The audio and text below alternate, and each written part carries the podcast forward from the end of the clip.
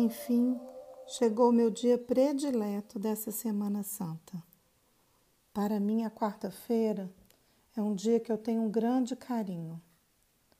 Primeiro, porque é o dia que aparece verdadeiramente nos evangelhos Maria Madalena. Aparece nos quatro evangelistas. Cada um a descreve de uma forma. Em segundo lugar, pela forma amorosa como tudo acontece entre ela e Jesus Cristo. Enfim, existe um outro motivo que me agrada muito nessa semana. Imaginem que nós temos sete pilares colocados alinhados na nossa frente. Os três primeiros pilares foram os três primeiros dias da semana e eles representaram um período de grandes embates, onde Jesus Cristo teve que enfrentar várias lutas e colocar-se em atividade intensamente. E então, depois de três dias muito intensos, a quarta-feira é um pilar de pausa, assim como na música. Existe uma pausa, um intervalo para continuar num outro movimento nos próximos três dias, que vai culminar no domingo de Páscoa. Então, a quarta-feira hoje é um dia decisivo, onde uma série de eventos acontecem e que mudam e definem o destino. Eu gostaria de começar então trazendo a substância desse momento do Deus Mercúrio que cuida da quarta-feira. O deus Mercúrio era o deus Hermes da antiguidade grega romana. E era um deus baseado nesse caminho da cura.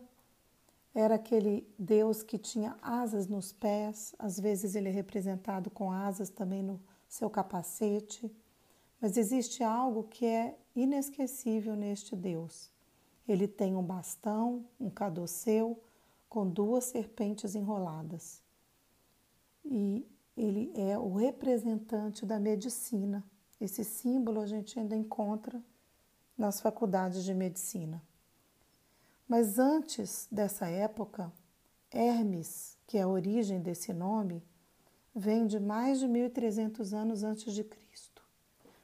Os escritos herméticos da escola de Hermes Trismegistro vem trazendo princípios alquímicos que traziam principais leis e fenômenos que regiam a vida.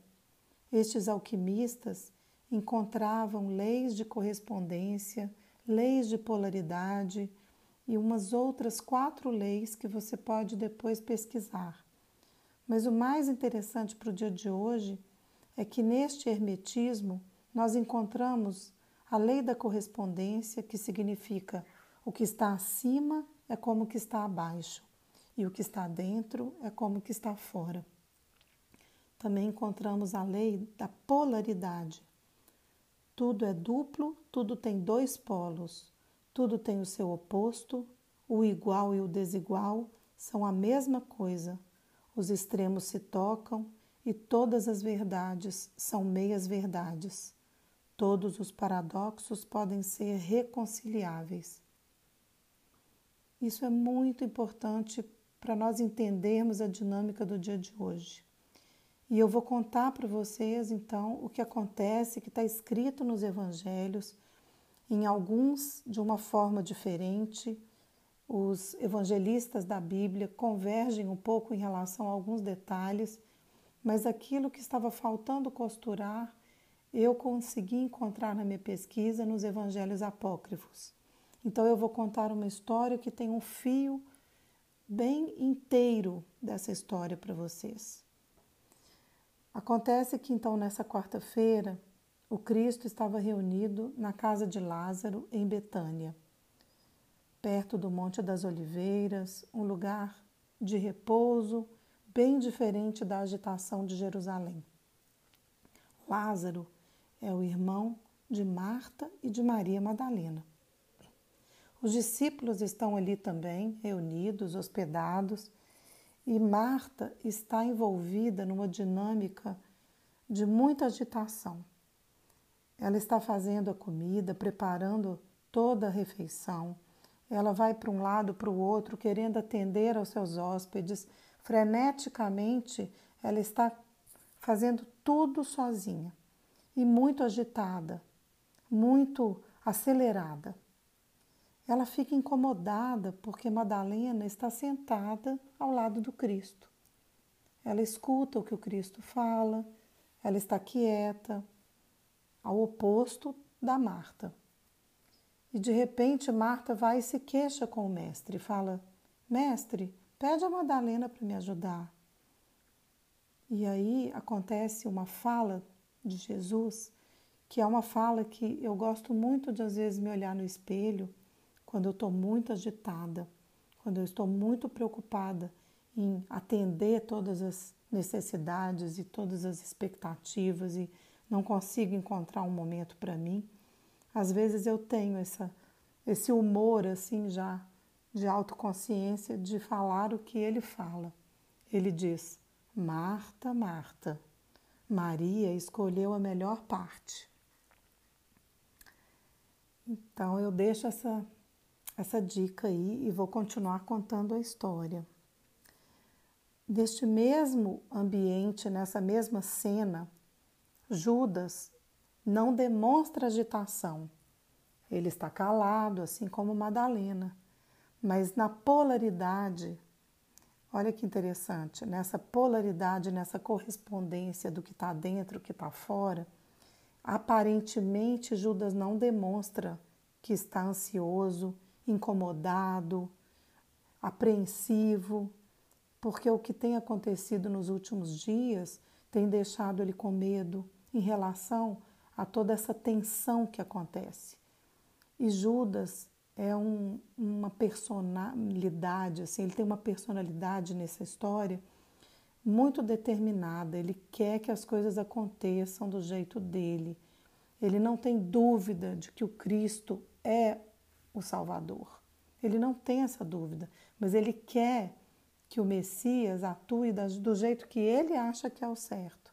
Então ele fica esperando que Jesus reaja de uma forma para mostrar para todo mundo quem ele é, assim como ele viu Jesus curando e, e acalmando o mar. Ele quer que Jesus chegue e fale: escuta, não tem dúvida de quem eu sou. Para os sacerdotes, para os líderes, todos lá envolvidos nessa grande dinâmica política de Jerusalém. Acontece que Jesus não faz nada disso. E ele está muito incomodado, muito irritado, porque ele se sente frustrado. E aí acontece, gente, a parte mais linda que eu me emociono muito toda vez que eu lembro dela e toda vez agora que eu leio sobre ela. Madalena, então, atua, ela entra em cena e é muito bonito o que ela faz. Ela aparece na cena depois desse momento em que Jesus repreende Marta e, e deixa Madalena tranquila como ela está, e de repente ela se aproxima de Jesus com um vaso, com um frasco de um óleo de nardo. Eles, em alguns evangelhos dizem que o frasco era de alabastro, que é uma pedra muito especial também da região né, da Judéia. E está é, tá escrito que o óleo é muito precioso também. O nardo é um óleo que foi extraído de raízes lá nos Himalaias, na Índia, nessa região toda do Oriente. Ele era usado por hierofantes, por sacerdotes, para iniciações muito antigas, onde os iniciados passavam por processos de quase morte ou até de morte, atravessando o limiar e depois retornando dessa iniciação antiga. Esse era o óleo que Maria Madalena estava usando. E era um óleo tão caro que até hoje nós encontramos óleo de nardo para comprar, mas assim, uma libra, uma grama de óleo custa quase 60 reais. Um vidrinho de óleo, hoje, desses de óleo essencial, custa 300 reais. Então, ele continua sendo uma substância muito rara e muito preciosa. E era com esse óleo que Maria Madalena guardava no seu frasco. Então, uma parte do Evangelho de Mateus diz o seguinte: Com esse óleo precioso, ela derramou sobre a cabeça de Jesus quando ele estava reclinado sobre a mesa. No Evangelho de João, ele diz: Maria coloca o óleo e unge os pés do, do Cristo e depois ela os enxuga com seus cabelos. E depois existe um outro lugar de um outro relato que diz que ela chorou sobre os, os pés, sobre o corpo do Cristo e que nesse pranto ela colocou também o óleo e as lágrimas e o óleo foram colocados para ungir o corpo do Cristo e ela o enxugou com seus cabelos. Queria que vocês ficassem com essa cena e imaginassem essa cena, a, a grandeza desse amor devocional, a beleza desse gesto que ela fez com um amor e uma, e uma alegria de poder se sacrificar esse sacro ofício, ela estava pronta para fazer isso. Ela tinha deixado tantas ansiedades para trás, ela agora estava pronta para realizar e exercer esse papel de sacerdotisa, não mais daquela impura dos sete demônios que ela chegou a ter que pedir ajuda para liberar dos seus sete chakras ou dos sete portais dos pecados. Então, eu quero também abrir um parêntese aqui. Ela nunca foi uma prostituta. Eles a chamavam de prostituta mais de 300 anos depois de Cristo, quando o Papa Clemente, percebendo que os fiéis estavam se afastando da igreja, encontrou nas Escrituras uma forma de pedir às pessoas que se arrependessem a partir das impurezas e isso precisava acontecer com o intermédio da igreja. E aí ele cita alguns trechos em que Madalena aparece, como Madalena mesmo, quando, por exemplo, ela recebe ajuda para liberar os sete demônios né, e o Cristo ajuda. Mas em outros lugares da mulher adúltera, e nenhum desses outros trechos e isso foi muito pesquisado não só por mim, mas por outros pesquisadores. Em nenhum momento diz que é Maria Madalena, aquela mulher adúltera. Portanto, eu queria hoje, nesse dia, quarta-feira, encontrar agora um caminho de percepção no inconsciente de cada um de vocês que escuta esse áudio. Porque a primeira palavra que a maioria das pessoas escuta ou as palavras que vêm no inconsciente da maioria das pessoas do passado é que Maria Madalena era uma prostituta. E na verdade, ela não era. Ela era uma mulher culta, sabia ler, escrever, como eu já contei para vocês, por isso o livro é um símbolo, o símbolo da sabedoria, o símbolo da vida. E hoje é o vaso, é o frasco que ela colocou toda a sua intenção e ungiu o corpo do Cristo. E aí eu quero ler para vocês o que acontece em seguida, na íntegra. O que acontece em seguida é que Judas, já naquele processo de ebulição em que ele se encontrava, ele fica muito indignado, porque Maria estava usando um, um dinheiro que poderia ser dedicado aos pobres. Então ele questiona, ele fala, mas por que, que ela está desperdiçando o dinheiro com um óleo tão caro? Este, esse dinheiro poderia ser usado para dar aos pobres. E então Jesus responde: Por que você perturba essa mulher? Ela praticou uma boa ação para comigo, pois os pobres estarão sempre por perto, mas a mim vocês nem sempre terão. Quando ela derramou este perfume sobre o meu corpo, ela o fez a fim de me preparar para o meu sepultamento. E eu lhes asseguro que onde quer que este evangelho seja anunciado em todo o mundo, também o que ela fez será contado em sua memória. Isso está no Evangelho de Mateus, capítulo 26.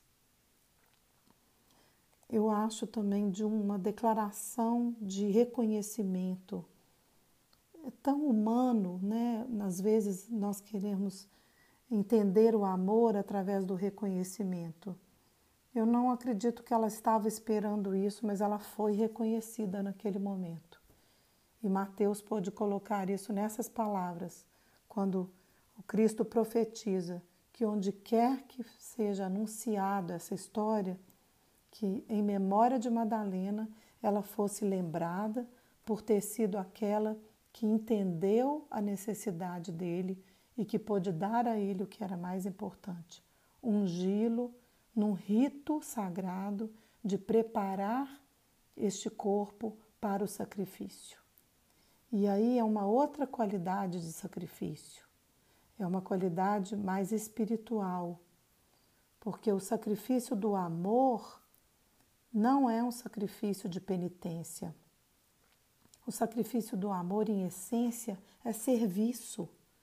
E o serviço é o vício do ser.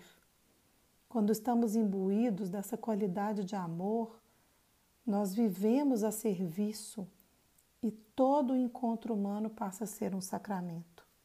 E todo encontro sagrado envolve um ritual, mesmo que seja com os olhos, mesmo que seja com o nosso coração. E o que acontece em seguida, dentro dessas qualidades do Mercúrio, né, que é aquele que coloca tudo em movimento, o Mercúrio ele é dinâmico, como substância, é aquele que agrega, que, que é, ele é luminoso, né, ele, é, ele é brilhante, mas ao mesmo tempo ele também se perde, se espalha rapidamente, né? E aí o que acontece, né? Nós vimos a Marta naquela qualidade dela de querer atender a todos e se perder daquilo que era importante para ela e, e, se perguntar qual era a necessidade dela né, naquele momento. Vimos Madalena nessa qualidade mercurial de sacerdotisa, que tinha essa qualidade de ver onde ela precisava alcançar a cura, né? essa cura do serviço. E aí depois temos o Judas, o que acontece é que Judas fica muito indignado com a resposta de Jesus e ele sai decidido então a entregar Jesus para os seus inimigos, não para se vingar. Olha que interessante, porque é isso que o Mercúrio às vezes faz como uma, uma armadilha na nossa alma. Nós estamos tão obstinados com alguma coisa que às vezes a gente não tem uma visão ampla não subiu na torre de Madalena, né, para ter a sabedoria de ver além.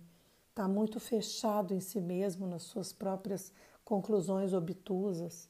E o que acontece é que ele então entende que se ele colocar Jesus é, numa situação mais ainda de desafiante, que Jesus vai conseguir sair daquilo, porque ele é o poderoso, ele é o filho de Deus. Então que não existe risco algum que ele vai forçar, provocar uma situação para que então algo aconteça, porque ele não estava aguentando aquela inércia, né? É outra qualidade é, sombria né, da polaridade de Mercúrio. Ele tem a capacidade de movimentar, curar, renovar, fazer conexões, mas ele também tem esse lado de querer que seja imediato, a pressa, né?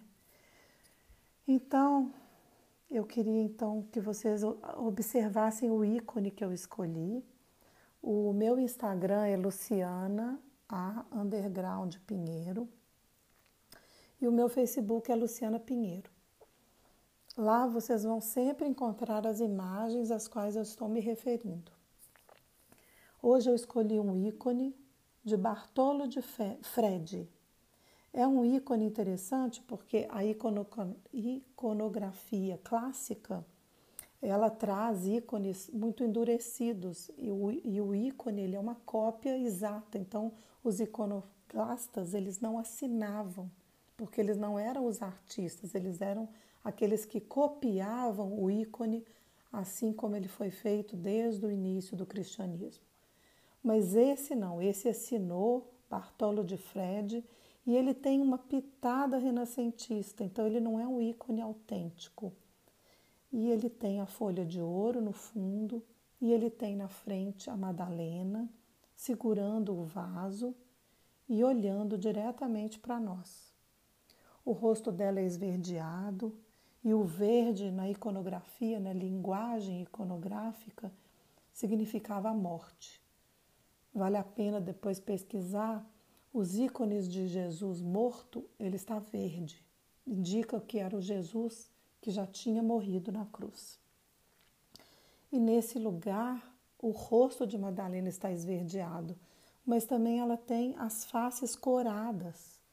Então, isso é curioso também. O olhar dela é muito sério, é muito intenso. E ela segura o vaso na altura do coração. Então, contemple esse gesto, o olhar, as cores, e entre em contato com o que essa imagem fala com você. Pois o vaso, para o Jung, e em toda a mitologia, todo o arquétipo desse jarro, que também pode ser o graal, né, o pote que guarda o tesouro, é aquele receptáculo do self, do nosso eu divino, a nossa essência, é o portador da nossa essência espiritual. E ela segura ali essa essência espiritual, capaz de superar a morte, o amor que supera a morte. Então, para terminar hoje, eu queria deixar essa possibilidade de atividade de quem tiver interessado em fazer um desenho do detalhe do jarro, do detalhe do ícone. Faça esse desenho de uma forma desprovida de expectativa, de técnica, mas que faça de uma forma meditativa, porque quando estamos desenhando, assim como quando estamos escrevendo, a gente consegue se concentrar no fazer, no pensar e no sentir. Então, nesse momento único da Quarta-feira Santa, e também nesse momento único em que vivemos uma situação de pandemia, envolvendo perdas, envolvendo sacrifícios involuntários, eu convido você a observar suas escolhas. Escolhas que você pode começar agora a se apropriar delas.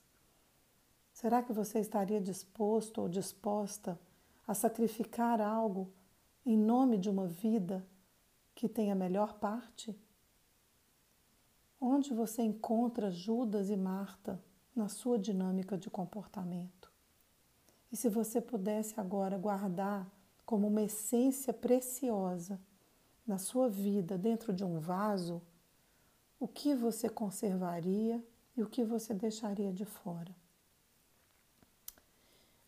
Então, hoje eu falei um pouco mais, porque eu realmente tenho um carinho imenso por esse dia, porque é um dia que a partir de hoje, os próximos três dias vão ser definidos com tudo que foi escolhido hoje por Madalena, por Judas, por Marta, a partir de toda uma sabedoria amorosa do Cristo para cada um deles, que aceitou cada um deles como eles eram porque também a gente precisa do lado Marta. Eu não quero só chicotear a Marta dentro de mim. Eu preciso dessa Marta que é ativa e que pode servir com eficiência. Então, quem seríamos nós se não tivéssemos a Marta? Porque o gostoso é ficar sentado o tempo todo com a melhor parte, mas a gente precisa saber equilibrar isso. E a palavra-chave de Mercúrio é essa: o equilíbrio para que a cura seja eficiente, porque tudo que é em excesso pode matar e também a falta dessa mobilidade, dessa atividade pode estagnar. Então, nesse momento, eu me despeço de vocês, colocando uma última proposta.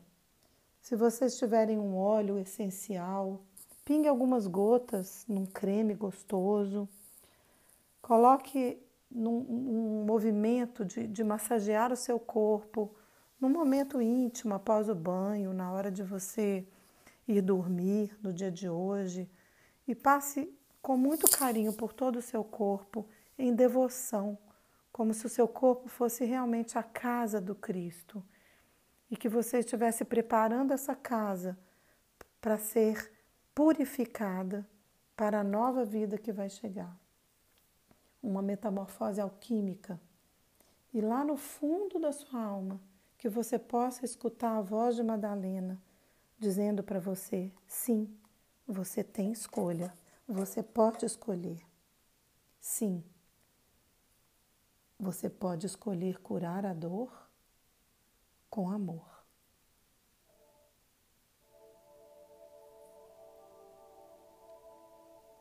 Eu sou Luciana Pinheiro e eu me disponho, como aprendiz, a compartilhar com você esses dias da Semana Santa.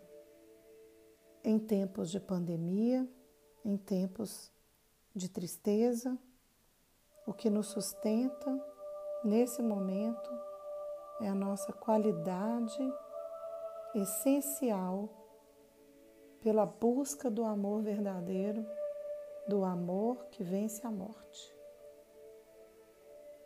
Amanhã eu vou falar sobre a Quinta-feira Santa. Até amanhã.